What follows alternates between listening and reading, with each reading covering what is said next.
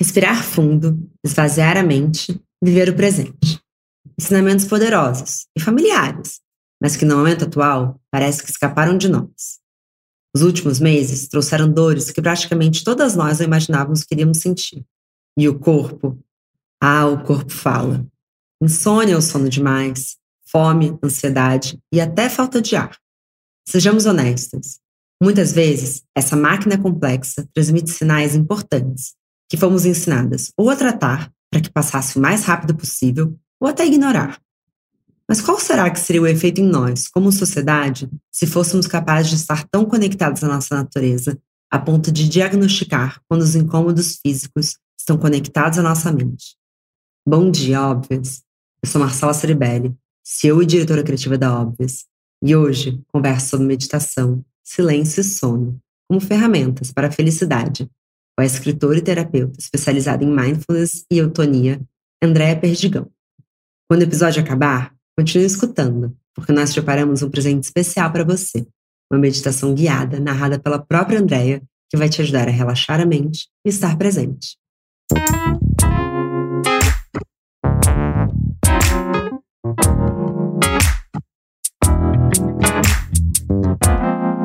Bom dia, óbvias. Bom, André, na verdade, sem mistérios, a gente vai bater um papo. Então, queria começar te agradecendo por ter aceitado o convite. Tenho certeza que a gente vai ter uma conversa muito enriquecedora hoje. Obrigada, Marcela. Eu que agradeço pelo convite. Para mim é um super prazer estar aqui conversando com você. André, te conheci bom. por conta do aplicativo Calm de Mindfulness, mas você é especialista na prática de eutonia meditação e mindfulness. Pode me explicar um pouco o que são essas coisas, qual a diferença entre elas e como que é trabalhar com isso? Tá joia. Então, é, eutonia é a parte que eu tenho mais experiência de mais tempo, né? Que é um trabalho que eu já faço há 36 anos, é, que é uma técnica é, que, assim, prima pela gentileza com que aborda o corpo. É um trabalho de percepção corporal, que pode ser desenvolvido tanto em forma de aula, em aulas em grupo, para ajudar as pessoas a ganharem consciência do seu espaço corporal e como cuidar de si, como cuidar do seu próprio corpo, né? É, e pode ser feito da maneira individual, que é o que eu mais faço. Eu atendo individualmente com a eutonia e com essa forma delicada de cuidar do corpo para tratamento de dor. É, eutonia quer dizer tônus bom, tônus equilibrado, quer dizer, como conseguir uma dinâmica de equilíbrio da tensão no corpo de acordo com as atividades da gente do dia a dia, né? Mas na verdade, na verdade, é um trabalho de chamar as pessoas a prestarem atenção no seu próprio corpo e estarem presentes no seu corpo, saberem cuidar dele. Quando eu falo cuidar, não é só. Hoje, quando se fala em cuidar, as pessoas pensam comer direito, fazer exercício. É isso que as pessoas pensam, né? Mas a eutonia ela traz um outro lado. Ela quer que a gente cuide do corpo através do sentir. Sentir o corpo. Então, quando ele está cansado, demais, aquele dia talvez seja bom não fazer exercício. Se você já está saciado, talvez já esteja bom, já esteja o suficiente a refeição e a gente não precisa comer mais. Né? Tudo baseado, é, é, é um jeito de lidar com o corpo baseado no sentir, que é uma coisa, Marcela, que eu acho que a gente esqueceu de fazer, a gente desaprendeu a fazer. Né? A gente desaprendeu a sentir a pele, sentir o corpo, a, a entender os sinais que o corpo da gente dá. E muitas vezes a dor vem por um período prolongado de surdez nossa em relação ao corpo. A gente não percebeu que passou do limite, não percebeu que se machucou, não percebeu que exagerou no exercício, né, por exemplo. Então a eutonia é um convite para você se apropriar do seu corpo, que é seu, sentir seu corpo e saber como lidar com ele. E aí já começa a fazer a ponte com mindfulness né? Porque o mindfulness, que é uma prática de meditação que de uns tempos para cá ficou muito popular, muito conhecida, né? E muita gente acha que mindfulness é uma coisa nova. E na verdade, mindfulness é, é assim milenar, tão milenar quanto o budismo. Ele vem do budismo, que é essa atitude de estar presente a cada momento, intencionalmente, em tudo que você faz sem julgamento. E aí, o que, como é que junta com a eutonia? Junta exatamente na questão do corpo, que um dos pilares de te ancorar na, no estado de presença é o corpo. Então, um dos pilares do mindfulness é o corpo. Então, quando eu já fazia há trinta e tantos anos o trabalho corporal, cuidando das dores, vendo as pessoas se atropelando, vendo as pessoas não cuidando do seu próprio corpo, sendo muito pouco gentis, ou pouco gentis de várias formas, né? Ou exigindo deles coisas, ou, ou tem N maneiras da gente não ser gentil com o nosso corpo, né? Das mais agressivas e destrutivas, até a, a, simplesmente ignorar, né? A questão do corpo. Mas você se aprender, perceber, sentir esse corpo, ver os limites dele, isso está na base do mindfulness. Né? E é muito interessante isso, porque o mindfulness tem as práticas formais de meditação, que são três. Uma delas é ficar sentada, que é a que todo mundo conhece. Sentar, silêncio, medita. Essa é uma das práticas formais do mindfulness. A outra é corpo. Escaneamento do corpo, é, yoga, é estar no corpo consciente do seu gesto, consciente da sua postura. Né? E então, essa é uma outra meditação formal do mindfulness. A terceira é caminhar, é meditar caminhando, né? E olha, acho que essa eu consigo. Nossa, então, essa é, essa é, essa é muito boa para quem não consegue ficar parado. Falar, ah, não, meditar não é para mim, não consigo ficar parado, me dá muita ansiedade. Eu falo, então vamos aprender a meditar andando. Nossa, as pessoas adoram. Nossa, pessoas adoram. Porque esse é um pouco do meu desafio, assim. Na verdade, quando você falou da yoga e da consciência do corpo, eu consigo fazer o scanning, né? O escaneamento eu consigo. Uhum. Ficar sentada só em silêncio, eu acho que faz. Acho que vai fazer 10 anos que eu tento meditar e eu não consigo. Mas a gente pode tratar disso um pouco mais pra frente. Mas adorei a possibilidade de caminhar de caminhar, caminhar. Agora é interessante você falar isso, Marcela, porque eu não consigo, né? É uma grande pergunta, assim. Se você tivesse num grupo meu, eu ia virar para você e falar assim: o que é não conseguir meditar, né? Porque na verdade as pessoas têm essa ideia de que meditar é esvaziar a mente. Como a minha mente não se esvazia, então eu não sou boa para meditar. E esse é um dos enganos sobre a meditação, porque a meditar no mindfulness, pelo menos, talvez existam outras linhas que falam isso, mas no mindfulness, a meditação é incluir, inclui você estar consciente do seu pensamento, inclui você perceber que seu pensamento não para. Então, o pensamento é uma parte integrante da meditação também. Nossa, isso é e... muito. Isso quebra vários paradigmas para mim. Vários paradigmas. Porque para mim era justamente isso, assim, porque eu já consegui em alguns momentos é, esvaziar, e de fato parece que seu corpo vai levitar, né? É muito louco. Mas, assim, eu acho que eu penso muito, eu sou muito agitada, então é, para mim é muito melhor, eu sempre brinco que a minha meditação é meu esporte, porque pelo menos quando eu tô fazendo esporte, eu só tô prestando atenção no meu corpo. A minha mente está vazia. Sim, Serve sim. como mindfulness? Sim, você para muitas vezes você praticando esporte, você está praticando mindfulness. A gente ensina isso, aí entra no que a gente chama de prática informal, porque a formal seria o escaneamento, ou a yoga, ou andando, né, tudo mais. Meditação informal, você pode meditar regando um jardim, brincando com seu cachorro, amamentando um bebê, lavando louça, arrumando a cama, sabe, é, lavando seu carro, você pode passar roupa e, tá, e, e isso se tornar uma prática de mindfulness. Como? Percebendo o gesto. Por exemplo, lavar uma louça. Perceber a temperatura da água na minha mão, o peso da louça, perceber a esponja é, escorregando no prato, tudo pode virar uma prática informal de mindfulness. Isso né? foi muito então... poderoso para esse momento, né, Andréia? Que o nosso mundo passou a se limitar a um espaço tão pequeno, se a gente conseguir é, mergulhar nas atitudes mundanas, assim. Exatamente, nas, nas atitudes absolutamente ordinárias. Né? As atitudes, as experiências ordinárias, todas para mindfulness são oportunidades de meditação. De tanto que a gente fala no mindfulness que não existe uma separação assim tão clara entre a meditação do sentar e a vida. A vida em si é uma meditação. O próprio ato de escutar o outro, se escutar o que a sua criança fala, o que o seu companheiro ou companheira fala, Você escutar de verdade. Quantas vezes a gente não escuta o que o outro está falando, de tanta coisa que tem na nossa cabeça? É a mesma coisa. Ah, na meditação, a cabeça não para, o outro está falando, minha cabeça também não para. A pessoa está falando, você, você já nem ouviu mais o que ela falou, de tanto pensamento que está na cabeça. De novo, é um exercício de mindfulness você focar no que a pessoa está dizendo, escutar de fato o que a pessoa está dizendo e ver o que aquilo reverbera em você. Aí sim você vê o que você diz à pessoa a partir do que você de fato escutou da outra pessoa. Então, é muito é muito interessante. Mindfulness acaba entrando em todos os meandros da sua vida, em todas as atitudes. No banho, Durante que é o momento mais gostoso de praticar mindfulness do que num banho? Sentir aquela hoje que está frio ainda, sentir aquela aguinha quente descer pelo seu corpo, sentir a sua pele sendo tocada pela água, depois sentir a sua pele sendo tocada pela toalha. Tudo é uma experiência sensorial. Eu acho que isso eu faço também, Andréia. Eu tô me identificando, porque banho para mim é um ritual. Então, tudo é, é, interessante quando a gente ganha consciência de que isso tudo pode ser uma prática de presença, porque mindfulness é estar presente, atento, minuto a minuto, momento a momento, sem julgamento. É a prática também da gentileza junto, né?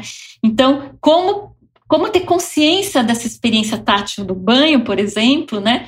E transformar isso numa, nossa, num, num, uns minutinhos em que você esteve com você inteira coisa boa de banho. E aí sentiu a alegria também desse banho, põe a roupa aqui. Tudo isso é uma experiência, no caso, ligada ao prazer, e tem situações ligadas ao desprazer. Ou, nossa, como hoje está frio, eh, se deu uma dor aqui, perceber isso, tudo.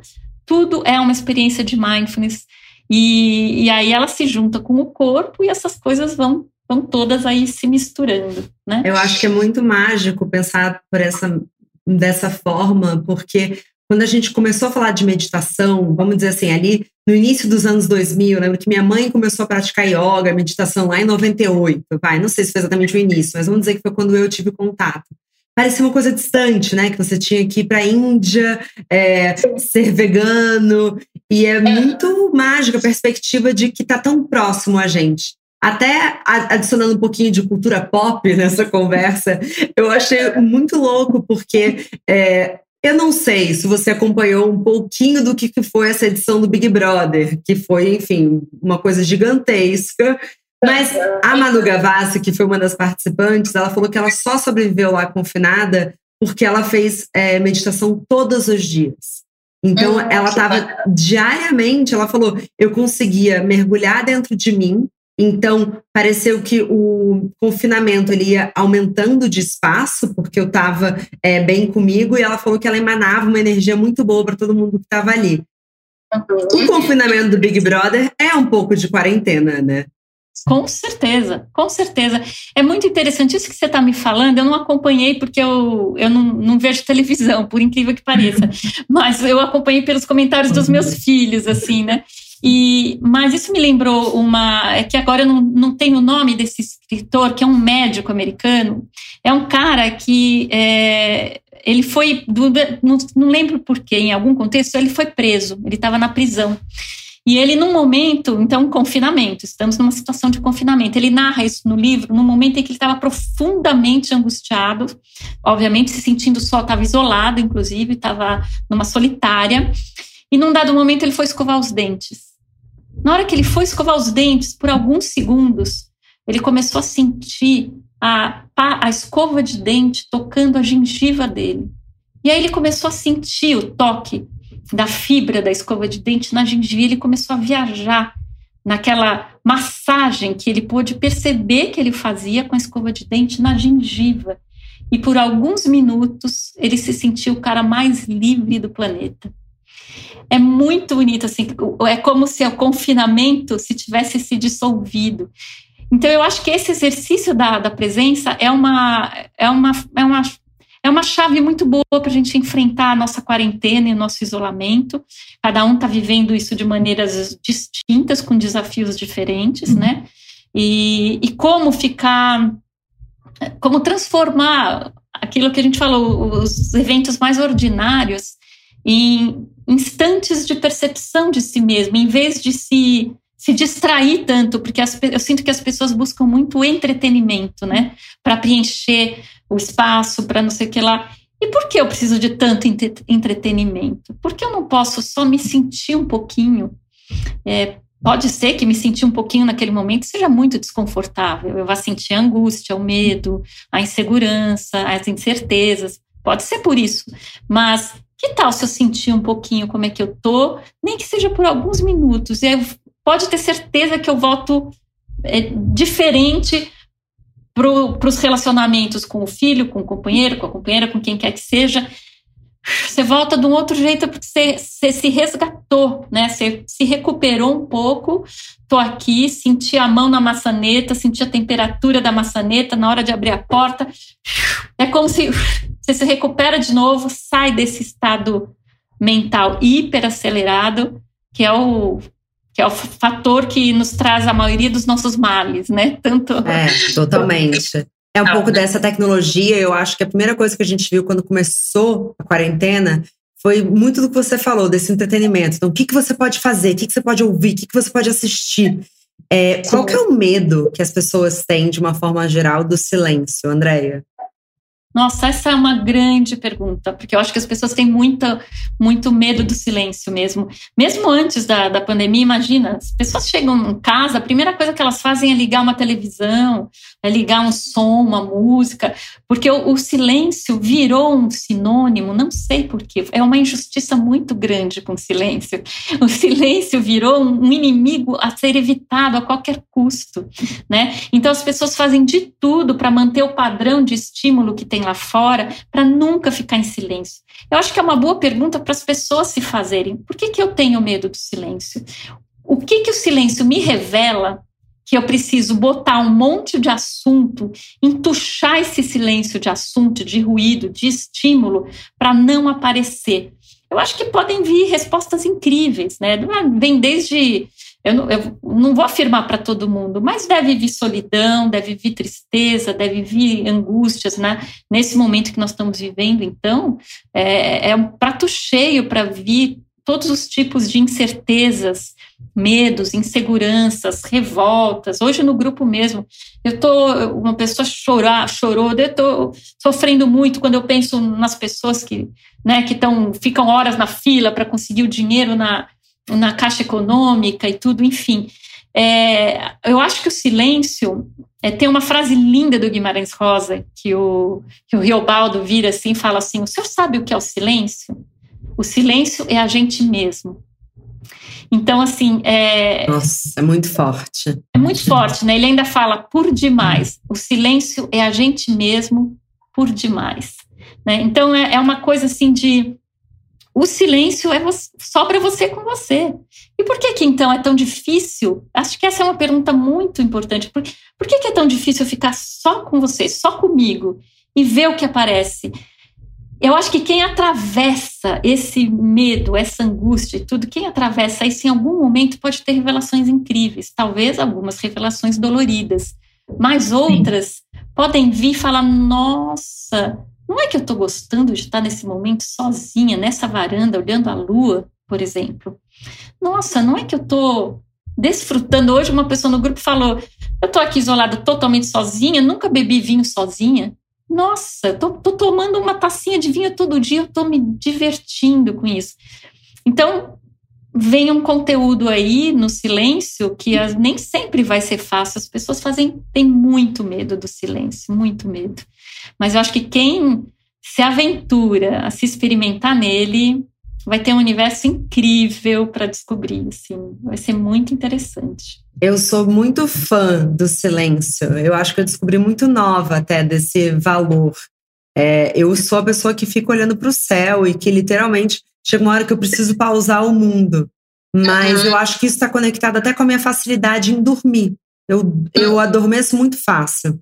E uhum. um dos sintomas de, dessa pandemia, dessa quarentena, é um número muito grande de pessoas com insônia. Sim, Como que o sim. sono está conectado a tudo isso? Olha, é, é uma coisa muito interessante. Na verdade, parece, o próprio Calme, quando foi lançar a versão dele no, em português no Brasil, comentou que o Brasil é um dos países mais ansiosos do mundo. Uau! Né? Mas não pode ser à toa, né? Não é à toa, né? Não é à toa, não é à toa, não é à toa. Mas, assim, há muito tempo que eu falei, é, não é à toa. Ah, imagina se já era agora, então a coisa tá bem difícil, né? Não vamos entrar em detalhes. Mas, assim, o grau de ansiedade daqui é muito alto. E, assim, é, isso está diretamente relacionado com o sono, né? Assim, é, o que a gente percebe é que o sono está intimamente ligado a um, a um, grau intenso de atividade mental. Tudo bem, você diz que a sua cabeça não para, mas você consegue dormir. Você consegue, na hora de dormir, dar esse pause e desligar essa atividade mental. Eu acho que o que está, o que um dos grandes desafios atualmente é as pessoas conseguirem fazer esse desligamento. É conseguir hum. dar esse pause e falar, ok, agora o que, que é dormir? O que, que é apagar? Hum. Né? Apagar é hum. você parar de ficar olhando tudo, ou controlando tudo, ou cuidando de tudo, ou pensando na lista. É quase como se eu fosse dormir e me apagar, fosse ser abduzida e o mundo fosse desmoronar. Né? Tem, uma, tem uma ansiedade muito grande junto com essa atividade mental que não consegue ser cortada. Então, assim, a prática do corpo, a prática da meditação, por exemplo, são coisas que nos ajudam muito a trazer esse excesso, eu tive uma professora de atonia que ela falava, é muito sangue no cérebro, é muito sangue no cérebro, trazer um pouquinho de circulação sanguínea para o resto do corpo, né? Mas de atenção para o resto do corpo mesmo. Então, quando a gente vai deitar nesse grau de aceleração, tá a cabeça ali, ó, parando, não para, não para, não para, não para. E a gente sabe que de noite os professores de mindfulness têm uma, uma frase muito boa não acredita tanto nos seus pensamentos, principalmente durante a noite. Porque a noite. Isso é muito bom, sim, né? Isso é maravilhoso, uma libertação. Não é uma libertação. Os pensamentos que vêm à noite são geralmente catastróficos. Ai, não vai dar tempo de eu. Eu vou chegar atrasada para a entrevista, por exemplo. Se não vai dar tempo de eu sair do meu curso e eu, e eu chegar na entrevista com a Marcela, por exemplo. Se isso entra na cabeça no meio da madrugada, pronto, isso daqui vira uma catástrofe. E é capaz que eu perca o sono só de pensar nisso. Então eles sempre falam: não acredita tanto no que você pensa, o que você pensa não é assim tão verdadeiro né? E principalmente de noite. Mas a gente tem essa tendência à noite, é, tudo toma uma proporção muito grande e aí aquilo e a gente não consegue sair da cabeça, não consegue sair do pensamento. Então Existem práticas que ajudam muito isso, né? Existem, existe a meditação, é uma coisa de ajudar, o body, o escaneamento é bárbaro, para ajudar você a ir para o corpo, né? E eu até comentei com a Andressa, né? Tem um, um, parente muito próximo que passou por uma, uma depressão numa época e que não, não tinha remédio que ajudasse essa pessoa a dormir, não tinha remédio, um jovem. E aí ele ele pegou e começou a falar: por que, que você não tenta meditar, né? Meditar, pegar o aplicativo, pega lá o Calme, me entra e tudo, e aí a, e dá uma e medita antes de dormir. E aí o que, que aconteceu? Essa pessoa começou a perceber que ao ouvir falar do corpo e começar a sentir o corpo, ele começou a dormir. Né? E ele falou: Nossa, eu descobri que a partir do momento em que eu percebo que eu tenho um corpo, eu consigo dormir. Né? Então, essa coisa de você baixar a atenção, não ficar só nas ondas cerebrais do pensamento, do pensamento, pensamento, e começa a baixar pescoço, ombro, soltar barriga, soltar quadril, soltar, perceber o pé e tudo. A hora que você vai baixando para o corpo, você vai diminuindo essa frequência de pensamento, essa intensidade, né? Isso te ajuda a pegar no sono. Agora, não é milagre, né? Medita hoje que você vai dormir bem. Tem gente que sim, medita uma noite e começa a dormir medita uma vez e, e, sempre vai dormir bem. E gente que dorme meditando, a inveja que eu sinto, André, a gente fala, ah, não consigo que eu durmo. Você nem precisa meditar, então. Aí depende do objetivo para que a gente medita, né? Porque, na é. verdade, a meditação, é, o desejo é, da, da meditação, a intenção né, de uma meditação é que você fique alerta e não durma. Tudo bem, eu compreendo e, a, e dou maior força para quem tem insônia e quer quer meditar antes de dormir para ajudar a dormir, manda bala, vai. Mas a meditação em si, ela é um estado de presença consciente, é um estado de hum. relaxado de alerta. Você está relaxado, mas você está alerta. Então, como poder estar é, é, parece paradoxal, né? Porque a gente ou tá ativa mil por hora, ou quando a gente para e relaxa, a gente despenca, desmorona, relaxa, despenca, dorme, cai no sono. E esse meio termo, será que a gente consegue? Então, é uma prática, é um exercício, é um aprendizado de poder estar relaxada, desacelerada, porém alerta, atenta, prestando atenção no que está acontecendo. Então é muito interessante. Então a gente diz que um dos grandes desafios da meditação é conseguir não dormir. A gente até brinca, trouxe a sua almofadinha, tá lá meditando para se cair a cabeça, se sua cabeça não cair e você meditar não. Acho que eu sou de um outro tipo de ser humano. Mas, Andréia, é, puxando um pouco até porque eu acho que tem muito a ver com a consciência corporal, e falando um pouquinho de dor. Quando você fala é. que a gente não está consciente do nosso corpo, e quando eu penso em dor, eu penso que a gente é uma sociedade que foi montada para a gente não sentir dor, né? A gente tem analgésicos muito disponíveis para gente, seja um, um ibuprofeno, um vinhozinho, um, o que for. Eu, inclusive, Sim. vou admitir que eu sou filha de anestesista. Então, assim, a minha relação com a dor é assim: vamos solucionar. Mas com, tanta, com tantas soluções rápidas para a gente não sentir dor, você acha que, em algum sentido, se a gente sentisse um pouquinho mais de dor, a gente teria mais intimidade com essas dores do nosso corpo? Talvez para diagnosticar o que, que o nosso corpo está querendo dizer? Ah, interessante você falar isso, porque olha só, a dor, na verdade, ele é um aviso, né? Neurologicamente, se a gente for falar, a, a dor é um estado de alerta, está te avisando que tem alguma coisa errada. Aí, só que em vez das pessoas escutarem esse alerta e falar, opa, que está errado? É a minha postura? Fiz exercício demais? Botei peso demais? Né? Botei, tô lá treinando crossfit, eu lembro dos crossfiteiros, né, que botam aquele bando de peso, né?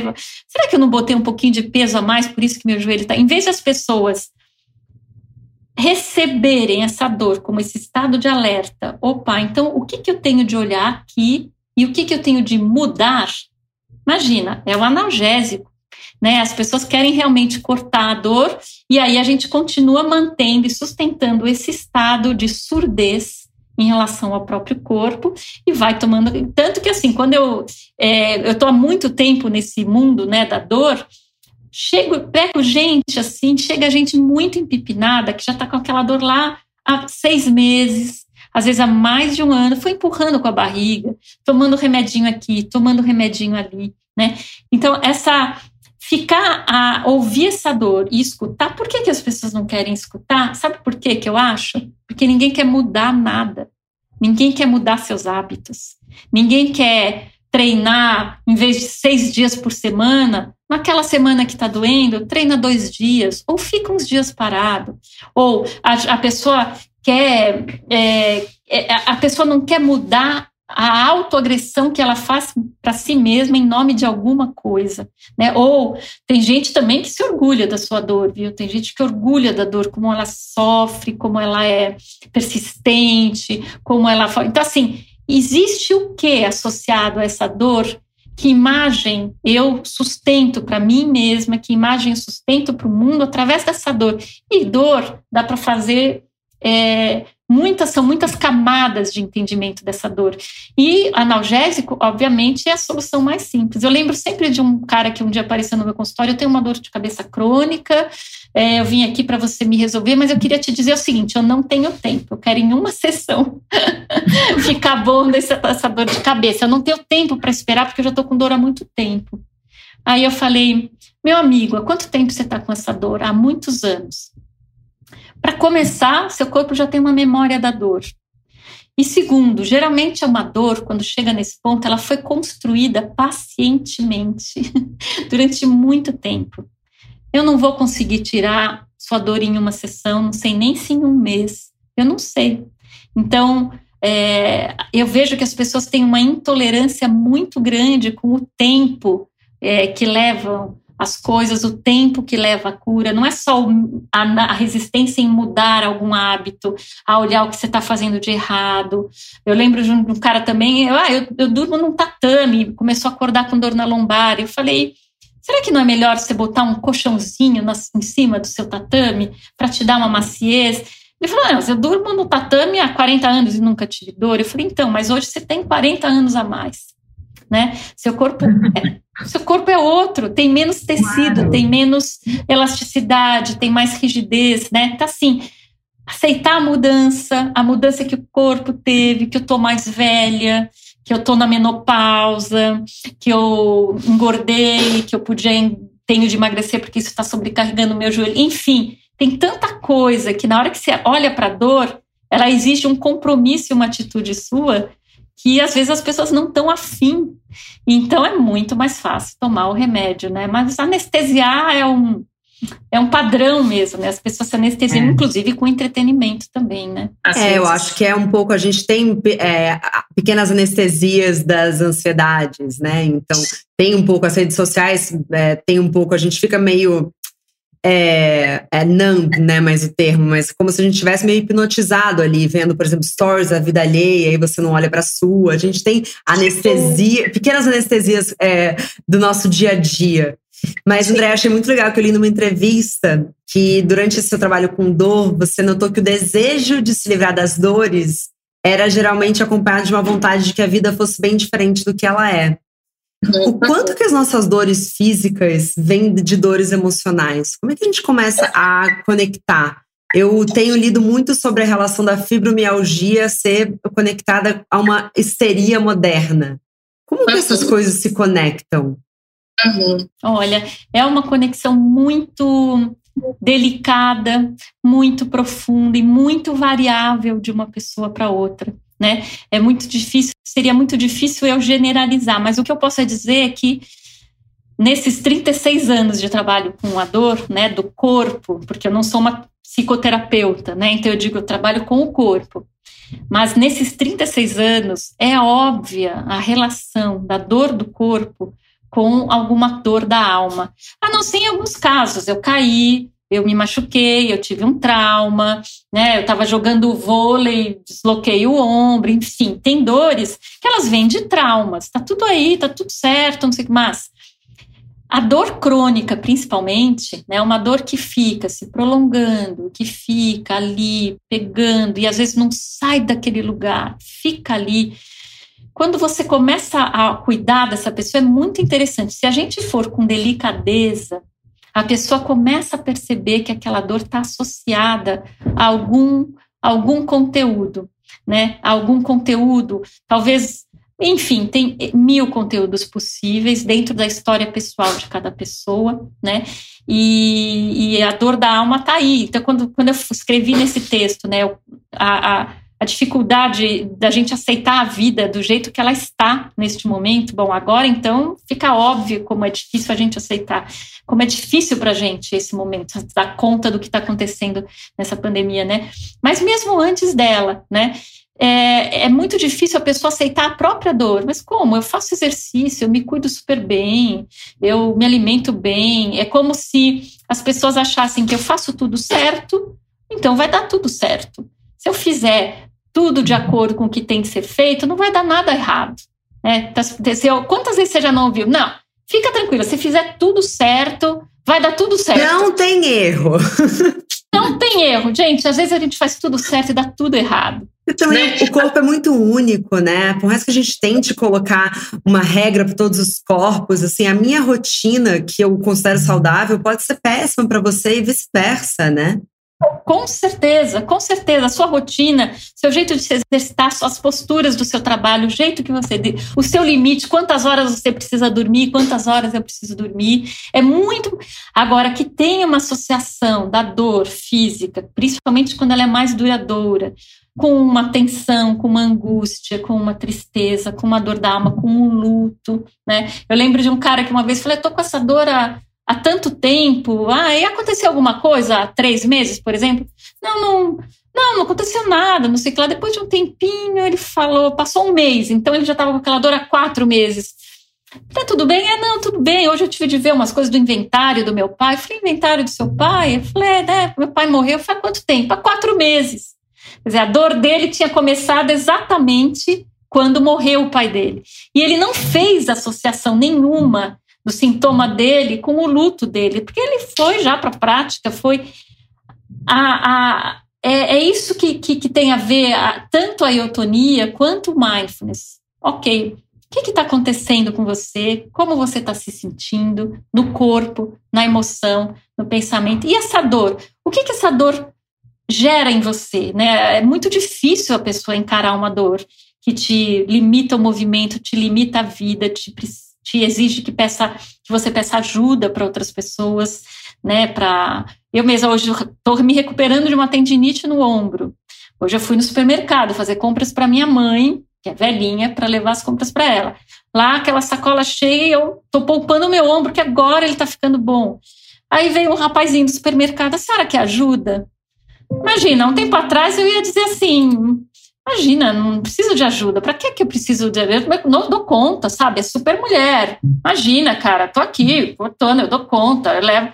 Hoje eu falei: puxa, eu vou aceitar, você me ajuda? Eu tô precisando poupar esse ombro, eu já não tô mais usando tipóia. Porque a tipóia ainda me, me dava uma identidade para o mundo. Ela está com o ombro machucado, então as pessoas já vinham me ajudar. Eu, hoje eu estou sem a tipóia, não preciso mais. Mas eu aceitei ajuda. Eu falei, ah, eu aceito, você me ajuda? Eu ainda preciso poupar esse ombro, essas sacolas tão pesadas. Claro que eu ajudo a senhora. Foi lá e me ajudou.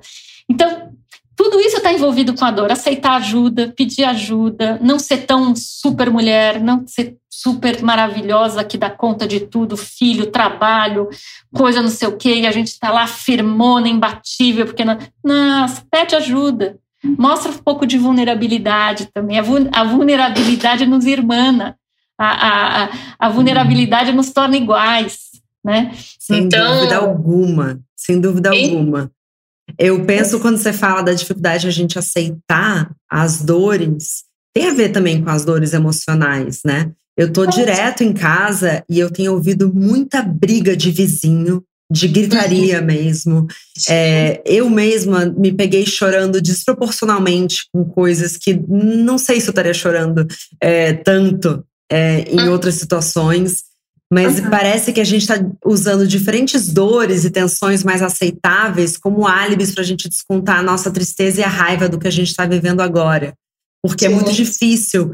É, eu acho que a gente, inclusive, a gente cresce ouvindo isso, né? Não fica triste.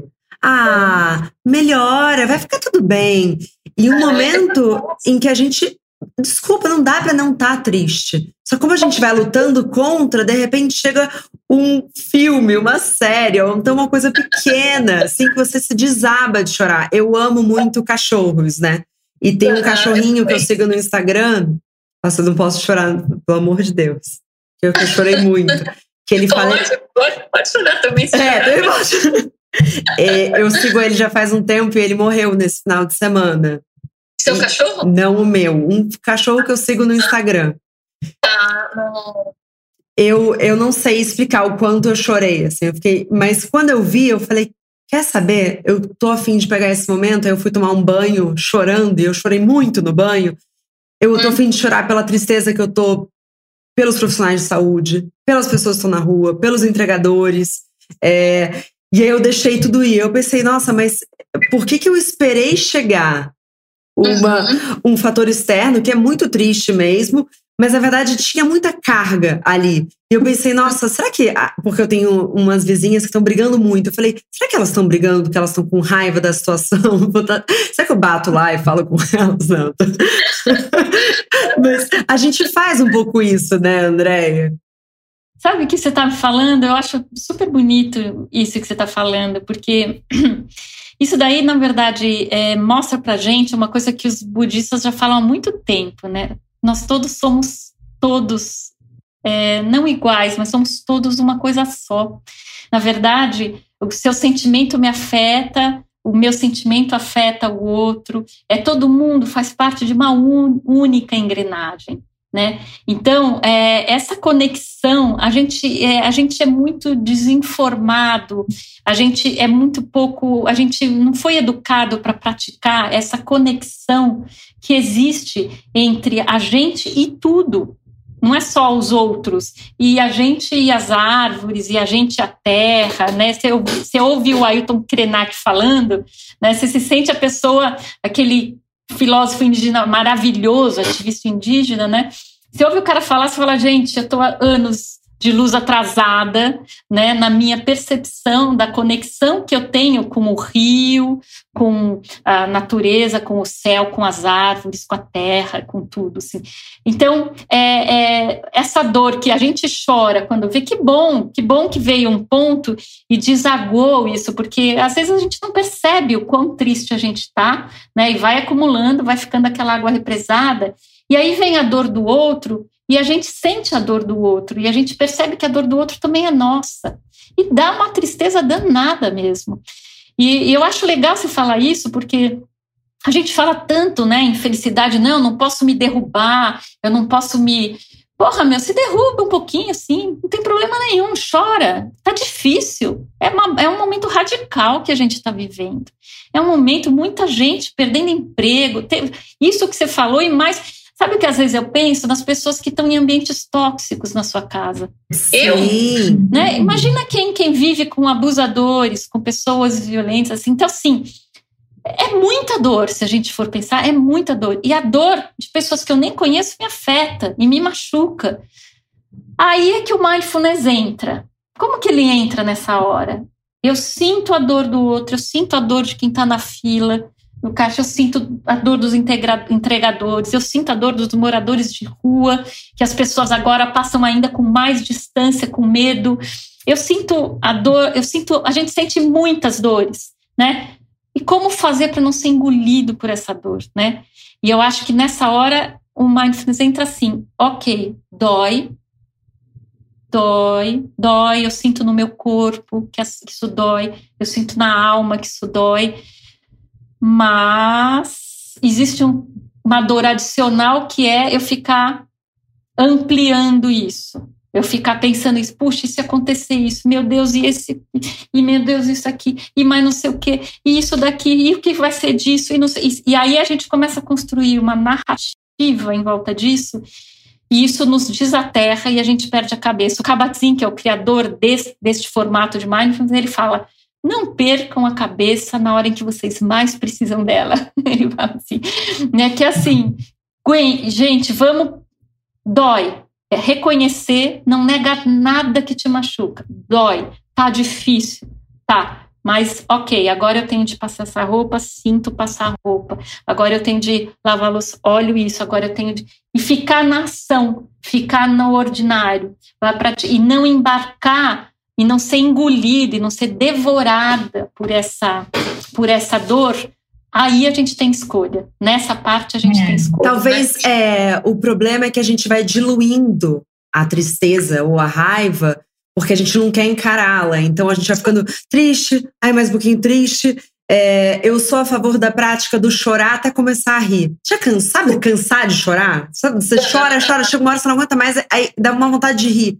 Não sei se sou só eu, mas tem uma coisa assim, é chorar até você secar.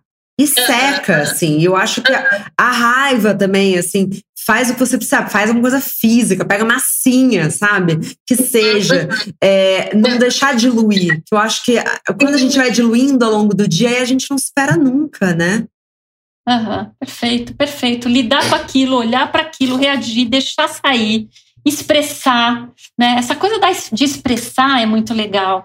Né? Expressar, a gente pode expressar isso falando, conversando em, é, enfaticamente, a gente pode é, dar vazão a isso, reconhecer que isso faz parte, reconhecer esse sentimento, deixar e vai atualizando. É, existe uma diferença entre atualizar e não deixar isso e negar, né? São duas coisas. Né? Uma coisa é perceber, tá doendo, ok, mas, né, e, e, chora quando for o caso, outros dias basta sentir, não vai precisar chorar. Uma coisa é, é reconhecer, outra coisa é negar. Não, não, não posso deixar, não posso ficar baixo astral, não posso desanimar. Também pode desanimar, também pode desanimar. Por que não? Um pouquinho também. A questão é ver o quanto a gente se perde naquilo. Quando sente que está perdendo, eu sempre lembro da música do Gil, né? Quando ele fala chororô, chororô, chororô, chororô. Uma hora fala, tá bom, chora, mas quando você vir que está chorando demais a ponto de bater o pino, aí o pino está começando a bater de tanto, tá, aí talvez seja hora de Dá, sabe quando a criança chora, chora e dá aquele. Uhum. Dá aquele respiradinho assim. Pronto, como você disse, esvaziou o choro, saiu todo. E aí a gente começa outra vez, começa de novo, né? Ai, que lindo, Andréia. Nossa, bom, eu já quero, assim, publicamente falar que eu quero gravar mais programas com você. Eu tô encantada, assim, muito obrigada. Com o maior prazer. Eu também tô, adorei, tô adorando. Nossa, eu tô, eu não tenho nem o que dizer. A Andresa já tinha me antecipado assim, você vai amar ela. Andresa, você tinha razão. e André, a gente vai agora fazer uma prática, é isso? Isso, acho que eu achei, nós achamos que ia ser uma ideia muito boa, ela conversando com a Andressa também e tudo, de que seria uma boa ideia de exemplificar como pode ser essa prática da meditação, né? Todo mundo acha, não, então, aquilo que eu falei, meditação não é para mim. Então, vamos fazer uma prática formal de meditação do mindfulness específica que, é, que se chama escaneamento, escaneamento do corpo. É uma meditação é, e é uma prática da presença através do corpo. Vamos fazer então uma prática? Vamos, vamos fazer. A gente, eu tô aqui com o Renato e tem também a equipe que vai entrar no link. Posso anunciar uma coisa do Calme, Marcela? Por favor. Que vai ter no dia 21 de maio. É, nós vamos ter uma prática mundial de meditação guiada pelo Calme, uma, uma prática global, né? Vai ser uma, um dia inteiro de práticas no dia 21 de maio.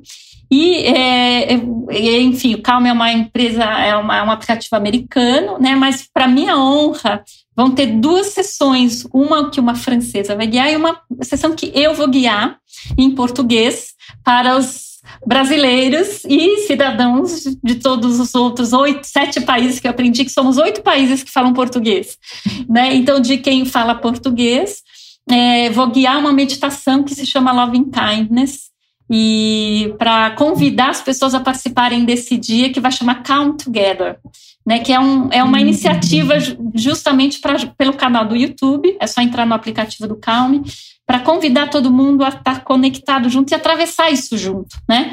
Então, tem isso e, enfim. Um pre... Hã? Estaremos presentes. Às 10 horas da manhã, parece que a minha, a minha meditação começa às 10 da manhã. É uma meditação breve e tem o dia inteiro de, de meditação. Ele também disponibilizou, desde a época da, da pandemia, um, um blog gratuito para as pessoas terem acesso a algumas meditações, a músicas e a histórias para dormir tá? Então, que chame Respire Fundo, que é um blog especificamente do, do, do Calme para mais pessoas poderem ter acesso a, a, uma parte das meditações. E tô lá no aplicativo toda vez, esperando por todo mundo, narrando todas as meditações do aplicativo em português. Então, vamos à nossa prática? Bom, então eu gostaria de convidar todos vocês para uma pequena prática de mindfulness, uma meditação específica que se chama escaneamento corporal ou body scan. Então, vou convidar vocês a fecharem os olhos um pouquinho para quem for confortável, ficar de olho fechado. Quem não quiser ficar de olho fechado, tudo bem, mas aí é importante que o seu olhar fique um pouquinho desfocado, para que você entre mais para o mundo de dentro do que para o mundo de fora, do que fique no mundo de fora. E eu vou pedir que você comece a perceber o contato do seu corpo com a cadeira, o local onde você estiver sentada ou sentado.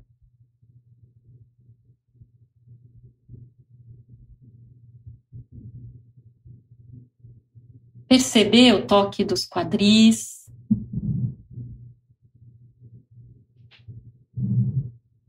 o toque das coxas.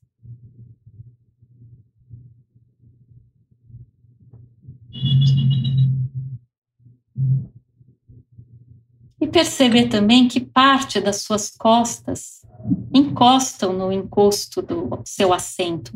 Ou pode ser que as suas costas não estejam encostando em nada. Sente as suas costas e onde elas se encostam na cadeira, se se encostarem na cadeira.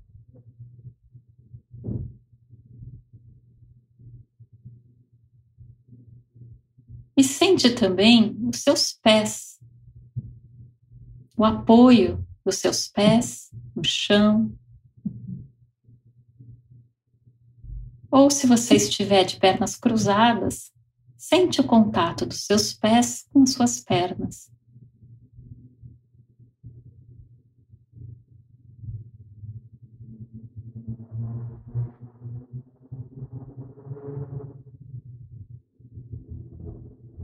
E veja se você consegue perceber a posição do seu corpo, sentindo o seu corpo.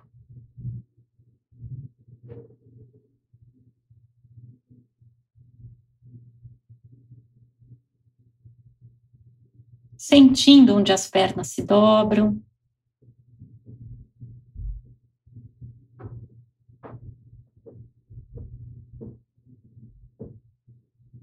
sentindo o eixo da coluna,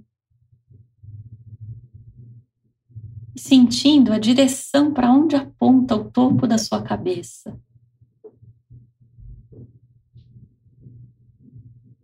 Sem corrigir nada. Não tem nada para corrigir, para consertar, apenas observar como você se sente agora. Qual é a posição do corpo?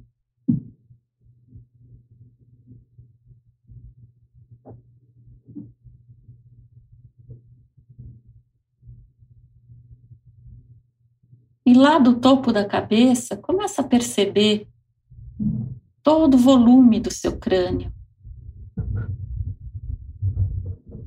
Perceber a presença das orelhas,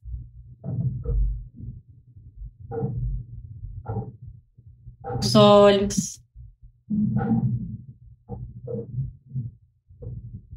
a testa, o espacinho entre as sobrancelhas e ver se essa região está contraída ou não. E tenta soltar essa região.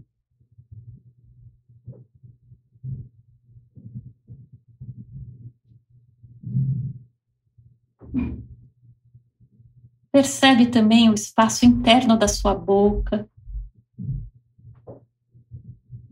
Sente a posição da sua língua dentro da sua boca.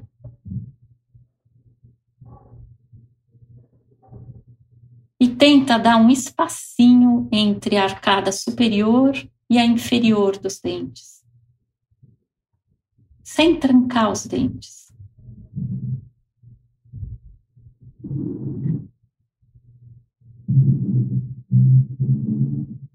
E pode ser que de vez em quando o seu pensamento te puxe para algum assunto, para alguma preocupação. Só percebe para onde foi seu pensamento e com toda gentileza volta para o seu corpo. E vai sentindo a região da garganta, soltando todas as forças desnecessárias nesse momento.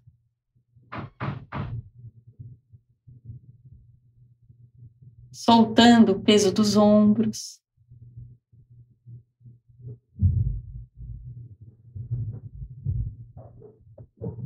O peso dos braços.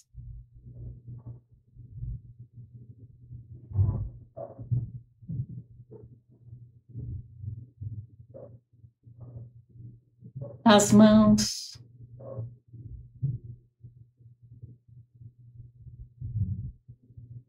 E sente toda a área do tronco,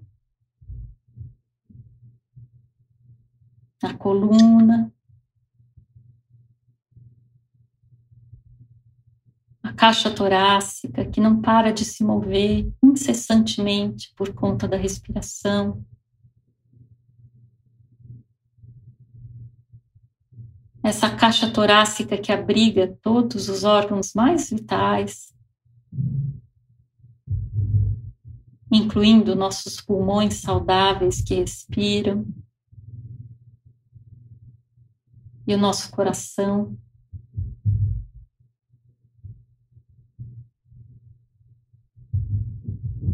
Sente o seu abdômen.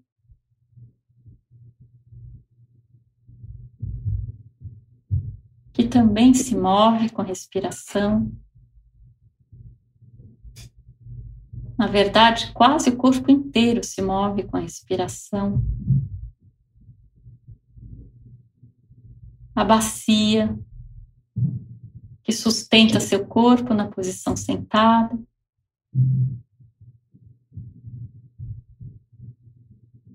E sente as pernas, joelhos, canelas, até sentir de novo seus pés, tornozelos, pés.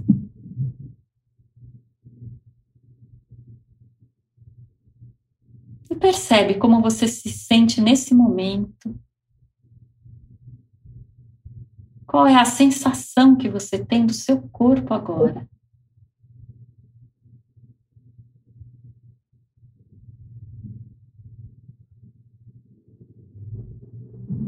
E lentamente vou convidar você a sair desse silêncio. E quem sabe, para o resto do seu dia, manter esse estado de presença e de percepção do seu corpo, que está aí disponível para ser acessada, essa consciência ser acessada a qualquer momento. E lentamente você pode ir abrindo os olhos, percebendo o movimento das pálpebras, percebendo o movimento de abrir dos olhos.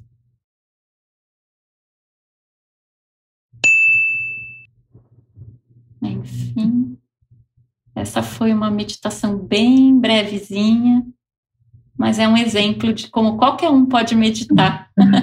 Muito bom, né? Isso daí pode ser feito em. Eu tenho, eu tenho uma meditação que eu passo para as pessoas, chama pausa restaurativa. Às vezes, em três minutos, a gente pode parar, sentir o corpo, respirar com consciência, pronto, a gente já se resgatou, retomou e já vai com outra qualidade de presença para o dia, né? Para qualquer ocasião, assim. Então, isso está aí disponível para todos nós a qualquer momento. Nossa, qualidade de presença é algo maravilhoso, né? É isso. Né? Como é que a gente pode se colocar presente? Bom, Andréia, muito obrigada. Até a minha voz mudou de tamanha calma que você me passou. É, quando relaxa, abaixa o tônus, a voz muda também junto, porque está tudo integrado, né? Fico feliz. Foi um prazerzão para mim, Marcela. Muito obrigada. Até acabar com essa meditação, nunca dei uma entrevista que acabasse com uma meditação. Foi maravilhoso isso. Maravilhoso, foi muito especial. André, até a próxima. Com certeza teremos outras.